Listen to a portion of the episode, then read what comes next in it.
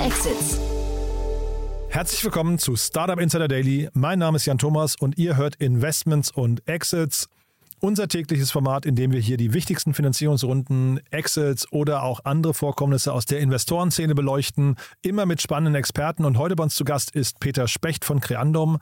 Er hat ein tolles Thema mitgebracht. Wir sprechen über den Energiemarkt, über eine Runde aus Deutschland, wo Union Square Ventures eingestiegen ist aus New York, also einer der renommiertesten VCs meiner Meinung nach. Und ja, lange Rede, kurzer Sinn, worum es dabei geht, erzählt euch gleich Peter Specht von Creandum.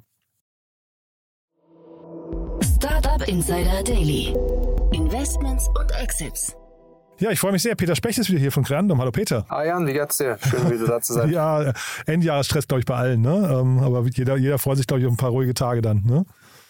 Ja, bald, bald ist es Ja, soweit. Genau. Aber wir sehen, es gibt noch ein paar schöne Runden vorweg. Du hast eine tolle Runde mitgebracht, finde ich. Aber ich würde sagen, bevor wir einsteigen, wieder ein paar Sätze zu euch, oder? Immer gerne. Ich bin von Creandum. Creandum ist ein Early Stage VC, basiert in London, Berlin, Stockholm und San Francisco.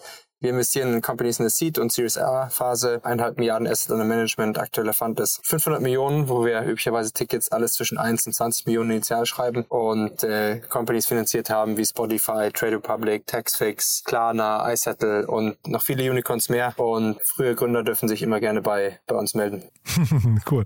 Gibt es aus den letzten, ich habe gesehen, so September, Oktober, November habt ihr schon ein paar Investments gemacht. Gibt es da was Wichtiges, was man hervorheben müsste? Ach, es ist weiterhin sozusagen viel passiert bei uns, ähm, waren auch weiterhin im Electrification Space aktiv, wie zum Beispiel eNote, über die wir das letzte Mal gesprochen Mhm, haben, genau. oder auch Monta. Und vielleicht ganz, ganz aktuell, äh, letzte Woche hat Amy, äh, oder diese Woche hat Amy ihre Runde announced und die hatten sieben Millionen von Spark Capital eingesammelt. Das war Productivity App, ähm, Calendaring und, und To-Do Fusion. Das haben sich ja vielleicht einige von euch auch auf Social Media gesehen. Ja, ich wollte mir die immer mal anschauen. Die kommen ja aus Berlin, ne? Und das ist echt ein, also zumindest sieht es sehr fancy aus, finde ich, das Tool. Ähm, habe ich, hab ich noch nicht probiert, aber steht auf meiner Liste. Ist eine App mit, ähm, äh, mit einer extrem guten UX und, Mhm. äh, und Design. Cool. Dann lass uns mal einsteigen in das Thema, das du mitgebracht hast heute. Da, da, äh, ich sag dir auch gleich, was ich dazu äh, dann überlebt hatte, aber erstmal ist es ja ein Markt, der ziemlich viel Rückenwind hat eigentlich gerade, ne? Definitiv. Ich glaube, man merkt wirklich, dass auch viele VCs sich mit dem Thema Electrification beschäftigen und auch Green Energy natürlich. Und ähm, da passiert gerade extrem viel, sowohl auf, auf der Startup-Seite, die da hochgehen, als auch auf der Fund-Seite. Äh, es gibt ja auch sehr viele Cleantech-Funds und ähm, äh, Sustainability-Funds, die gerade auch mehr und mehr entstehen, die natürlich auch in dem Bereich handeln. Und deshalb kommt da gerade auch im Startup-Bereich sehr viel zusammen, auch an neuen Runden. Äh, das heißt, du hast, glaube ich, richtig zusammengefasst, da passiert gerade was, äh, aber der unterliegende Markt wächst auch extrem stark, was VCs natürlich immer sehr attraktiv finden. Mhm, Jetzt müssen wir den Mantel des Schweigens müssen wir lüften. Ähm, es geht um O-Strom. Genau, Ostrom, ein Berliner Startup, das 2021 gegründet wurde, relativ neu, hat heute seine Series A bekannt gegeben. Finanzierungsrunde über 9,3 Millionen Euro. Äh, angeführt hat die Runde der US-Investor Union Square Ventures, äh, ein sehr guter Fond, äh, basiert in New York. Äh, haben auch schon Sachen wie Twitter oder Coinbase oder Stripe finanziert. Und die haben neulich einen Climate Tech Fund auch aufgelegt. Und ich schätze mal, dass das auch äh, wahrscheinlich in, in, in diesen Fund hier reinfällt. Und mit dabei ebenfalls in der Runde ist Adjacent, äh, das ist der VC von Nico Wittenborn, der früher auch in Berlin war, bei Point9 und später bei Insight. Und daher eine sehr gute Runde in, in Berlin, die heute announced wurde. Mhm. Du hast gerade O-Strom gesagt. Ich glaube, das ist sogar richtig. Ne? Ich hatte das falsch gerade. Ich hatte O-Strom gesagt, weil man da so wegen des Marktes drauf kommt. Aber ich glaube, es war irgendwie der Nachname oder sowas von irgendeinem äh, äh, Energieentwickler. Ich habe es gerade nicht mehr parat. Aber ich habe das damals schon Ich erklärt weiß es bekommen. gar nicht. Ja, ja, genau. Ne? Aber O-Strom ist, glaube ich, richtig. Ähm, Ja. Der Wenn ich ist- falsch sage, dann entschuldige ich Nee, mich nee, jetzt ich, schon mal. du hast, glaube ich, total recht. Ja, genau. Und ähm, äh, trotzdem sehr, sehr kompetitiv das Ganze, weil ähm, ich hatte also sowohl Ostrom hier schon mal zu Gast als auch Tibber. Und ähm, ich, ich glaube, Tibber ist so ein bisschen die, das, das Vorbild. Ich will jetzt nicht sagen, dass es hier ein, ein, MeToo-Plagiat ist, aber so, so ein bisschen äh, zumindest inspiriert davon, glaube ich, ne? Ähm, ja, Tibber sind auf jeden Fall so die ersten in, in, in dem Bereich, die da, glaube ich, so unterwegs waren und auch schon 180 Millionen Euro geraced haben. Tibber ist ursprünglich aus, aus Norwegen, aber auch in Deutschland aktiv. Ich muss gestehen, ich war selber äh, Tibber-Kunde. Ähm, Bis du dann zu Ostrom Aber- gewechselt bist. Nee, eine Spaß. erzähl. ähm, aber ich bin, äh, aber vielleicht erkläre ich mal ganz kurz, was, was Ostrom eigentlich macht. Mhm, gerne. Ostrom hat sich zur Aufgabe gemacht, nämlich den Umstieg auf erneuerbare Energien einfacher und günstiger für den Konsumer zu machen. Das heißt, Ostrom hat eine App gebaut, die Verbrauchern ganz leicht erlaubt, Strom zu Einkaufspreisen ohne Aufschlag zu kaufen und 100% Ökostrom aus äh, erneuerbaren Quellen zu kaufen und über die App ähm, Stromverbrauch zu verfolgen und auch, ähm, ich sag mal, Strom zu sparen oder smarter, äh, seinen Strom smarter zu managen. Und die hatten da Anfang des Jahres schon eine Seed-Runde für eingesammelt, über 4 Millionen, mit äh, 468 äh, Capital auch aus, aus Berlin und, und J12. Und ähm, deren Strategie ist eben zu sagen, wir sind digital, wir sind App first, wir machen Fair Prices und wir sind grün. Und damit gehen sie quasi in den, in den Strommarkt rein, um, sagen wir, die neuen Kunden zu, zu gewinnen. Und wenn ich mich richtig erinnere, war auch ein Hook bei Ostrom, dass die insbesondere gut waren mit englischem Customer Service auch von Tag eins, äh, sodass auch viele Internationals und Experts in Deutschland, glaube ich, da früh drauf gesprungen sind, die, ich sag mal, bei einer E.ON oder so auf Deutsch einen Vertrag abzuschließen, manchmal schwieriger ist als äh, hier einfach auf der App und auf Englisch und, und so weiter. Ähm, das ist so ein bisschen der Hintergrund zu Ostrom. Mhm.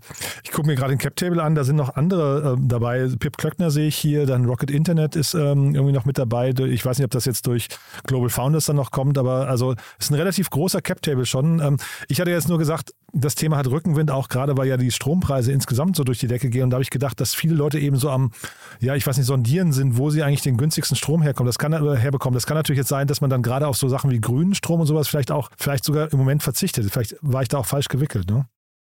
Kann gut sein. Ja, ne, also dass sich da die Schwerpunkte einfach ein bisschen, bisschen verschieben. Ne?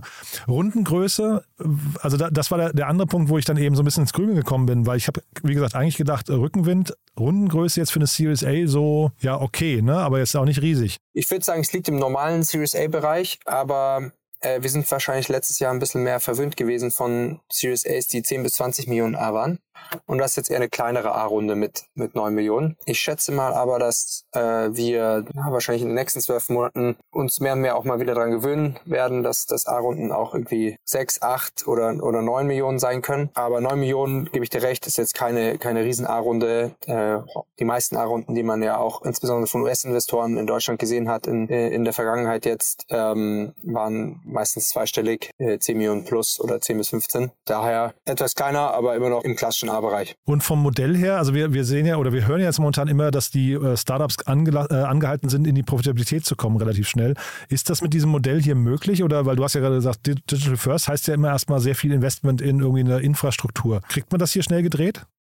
Ich glaube, Infrastruktur, weiß ich gar nicht, wie technisch komplex es ist und wie, wie viel sie da investieren müssen. Ich glaube, es ist wahrscheinlich, die App zu bauen, ähm, äh, auf der auf der App-Seite gar nicht so wahnsinnig komplett, schätze ich mal. Aber was hier das große Thema ist für mich, ist Customer Acquisition Costs. Da Strom, also Stromkunden zu gewinnen, ein sehr umkämpfter Markt ist. Ja? Also wenn du auf Check24 gehst und, und, und eingibst und, und suchst oder bei jeglichem anderen Strom, Stromvergleich, kriegst du ja, weiß nicht, hunderte oder, oder auf jeden Fall viele, viele Anbieter, äh, die um den Kunden buhlen um für einen Stromwechsel oder ähnliches die dich auch begrüßen mit großen Gutscheinen oder ich weiß nicht, irgendwelchen 200, 300 Euro Nachlässen für die erste Rate, ne? Exakt, Discounts und, und von Fernsehwerbung bis Online-Werbung und alles. Deshalb eigentlich ein Markt, wo es, denke ich, Customer Acquisition Costs eher auf der höheren Seite liegen. Und dann ist die Frage also, wie groß ist, ist äh, ja, wie schnell ist der Payback, ist die Payback-Time von, von den Kundenakquisitionskosten hier? Und insbesondere auch müsste man hier mal reingucken im, in dem Bereich, wie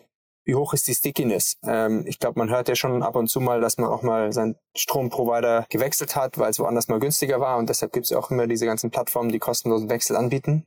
Und das ist ja auch, wo die hier draufsetzen so dass vielleicht äh, Retention auch hier ein Thema ist, wo man genauer reingucken muss. Ähm, und das hängt dann natürlich auch mit dem Lifetime Value zusammen und dann muss man sich gucken, inwiefern es sich dann lohnt, wenn man die Kundenakquisitionskosten dann mit dem Lifetime Value auch vergleicht. Also das wäre eines der Sachen, die, die ich mir hier sehr genau angucken würde. Zeitgleich Marktgröße macht man wahrscheinlich einen Haken dran, ne? Weil also ähnlich wie man sagt, gegessen wird immer, ich glaube Strom verbraucht wird auch immer. Marktgröße, Haken dran und auch der Markttrend. Also setzen auf grüne Energie, setzen hiermit auf den wachsenden Markt in dem Bereich und äh, äh, ich glaube, insbesondere seit, seit diesem Jahr auch noch mal mehr, ist, sagen wir, die, die grüne Energiewelle noch mehr im Push und es sind auch die generelle Elektrifizierungswelle, die im Gange ist, mit noch mehr Elektroautos, noch mehr Wärmepumpen, noch mehr, ich sag mal, Bedarf und, und Awareness von Leuten, smarter Energieverbrauch zu machen. Wenn ich zum Beispiel ein Elektroauto habe, äh, was ich aufladen möchte äh, und dort günstiger und smarter Strom einzukaufen. Ich glaube, viele Trends stehen da wirklich bei Ihnen in der, in der richtigen Richtung, sagen wir es mal so. Mhm. Und wir sehen es ja im Fintech-Bereich oder vor allem im Banking-Bereich, dass da so viele sag mal, Features, die früher ein USP waren, mittlerweile eine Commodity geworden sind. Ist das im Strommarkt auch so, dass man irgendwann sagen kann, naja, Strom ist halt Strom? Ja, ich glaube, das sehe ich definitiv als, als äh, Risiko. Ich meine, hier muss man auch, auch fragen, inwiefern ist jetzt, ich sag mal, App First wirklich ein nachhaltiger, kompetitiver äh, Vorteil. Jetzt ist es so, dass wenn man die Experience der traditionellen Stromanbieter kennt, es da noch einen signifikanten Unterschied gibt zu den, ich sag mal, Neostromanbietern, wie jetzt einem Tibber oder einem Ostrom. Ähnlich wie es sich vielleicht an, anfühlt, wenn man äh, damals von, ich weiß nicht, der Commerzbank zu N26 gewechselt ist oder Revolut. Ähm, es ist, sagen wir mal, hier ähnlich und da gibt es immer noch ein Gap dazwischen. Aber es ist jetzt es schon eher simplere Komponenten, äh, die, die ich hier sehe. Mhm. Aber wir hatten hier gerade in den letzten Tagen darüber gesprochen, dass eben dieses Gap äh, im Fintech-Bereich eigentlich immer, immer kleiner wird, ne? weil natürlich irgendwann kannst du wahrscheinlich äh, im Innovationsbereich gar nicht mehr so schnell vor, vorweggehen, dass der, der äh, ich weiß nicht, der etablierte Player nicht mehr nachkommt. Ne? Wahrscheinlich wird das Gap, das am Anfang groß war, immer kleiner. Ja, ähm, stimme ich dir, glaube ich, zu dort. Äh, ja, ich glaube insbesondere am Anfang war es ja so ein bisschen Unbundling auf Fintech, wo die verschiedenen Funktionen einer Banken, Bank dann, ich sag mal, aufgeteilt wurden und es gab für alles dann eine verschiedene App und dann Neobanken. Ähm, aber mittlerweile holen die auch, holen die auch auf mit Experience. Mhm. Und wenn man bei der Analogie nochmal bleibt, also jetzt so ein N26 wurde jetzt auch noch nicht gekauft von irgendjemandem. Ne? Irgendwann waren die dann zu groß ähm, oder zu, zu teuer.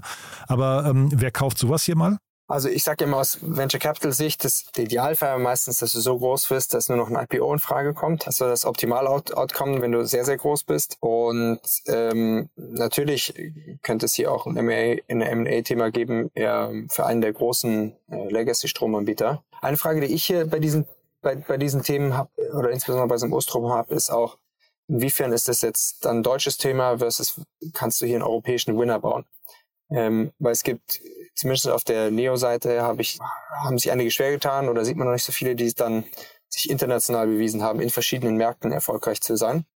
Tipper sind jetzt, glaube ich, so mit die ersten, die ähm, in mehreren Märkten unterwegs sind, aber ich glaube, das wird auch noch eine, eine größere Herausforderung für, für Ostrom und, und wird dann auch ein wichtiger Punkt für die wie groß sie äh, hier sein können und wie attraktiv sie sein können. Und Tibber kommt ja jetzt eben mit einer riesen oder mit mehr, ich weiß gar nicht, mehreren riesen Finanzierungsrunden. Du hast vorhin gesagt, Customer Acquisition Costs sind ein Thema. Das heißt, man braucht eigentlich Geld, um in diesem Markt dann bestehen zu können. Und wenn dann einer mit tiefen Taschen um die Ecke kommt, wird es halt nochmal schwieriger, ne? Auf, auf jeden Fall, ja. Ich glaube, Ostrom hat hier den, natürlich den lokalen Vorteil, dass sie in, in wirklich aus Deutschland sind und ähm, hier wahrscheinlich sicher auch noch ein paar vor lokale Vorteile haben und jetzt auch natürlich ordentlich finanziert sind. Aber äh, das kompetitive Thema ist hier, ist hier definitiv was, was ich im Auge behalten würde. Mhm. Ja, wir hatten Matthias Martensen, habe ich gerade geschaut, hieß er ähm, hier zu Gast, den, den, den, Gründer oder einen der Gründer. Ich glaube, wir laden den nochmal ein. Das ist wirklich, finde ich, ein spannendes Thema. Ich fand das damals sehr sympathisch und überzeugend, was Sie da ähm, äh, erzählt hatten, aber muss man mal gucken, wie es da weitergeht. Aber auf jeden Fall, ich finde das, ähm, das Line-Up an Investoren, das kann sich auf jeden Fall sehen lassen.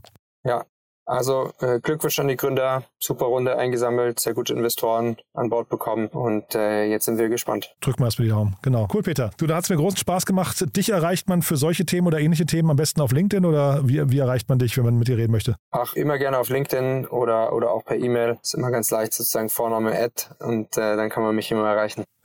cool. Lieben Dank, dass du da warst, Peter. Hat mir großen Spaß gemacht. Danke, Jan. Startup Insider Daily, Investments und Exits. Der tägliche Dialog mit Experten aus der VC-Szene.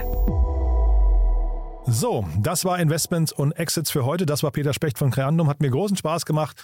Ähm, ja, und wir werden versuchen natürlich die Gründer von Ostrom nochmal einzuladen. War ja eine spannende Runde und wie gesagt, Union Square Ventures ist echt auch so einer dieser Sparkling VCs. Da kann man sich, glaube ich, wirklich zurecht freuen und stolz sein und jetzt ganz relaxed in die Weihnachtspause gehen. Glückwunsch nochmal und äh, ja, wir bleiben dran. Euch vielen Dank fürs Zuhören und wenn euch gefällt, was wir hier tun, wie immer die Bitte empfehlt uns gerne weiter. Dafür vielen Dank und ansonsten wir freuen uns auch über jede Rezension auf Apple Podcast oder Spotify. Geht ganz schnell und damit tut ihr uns wirklich einen großen Gefallen, diesen Podcast bekannter und beliebter zu machen. Vielen Dank und ja, in diesem Sinne euch einen schönen Tag, vielleicht bis nachher oder ansonsten bis morgen. Ciao, ciao.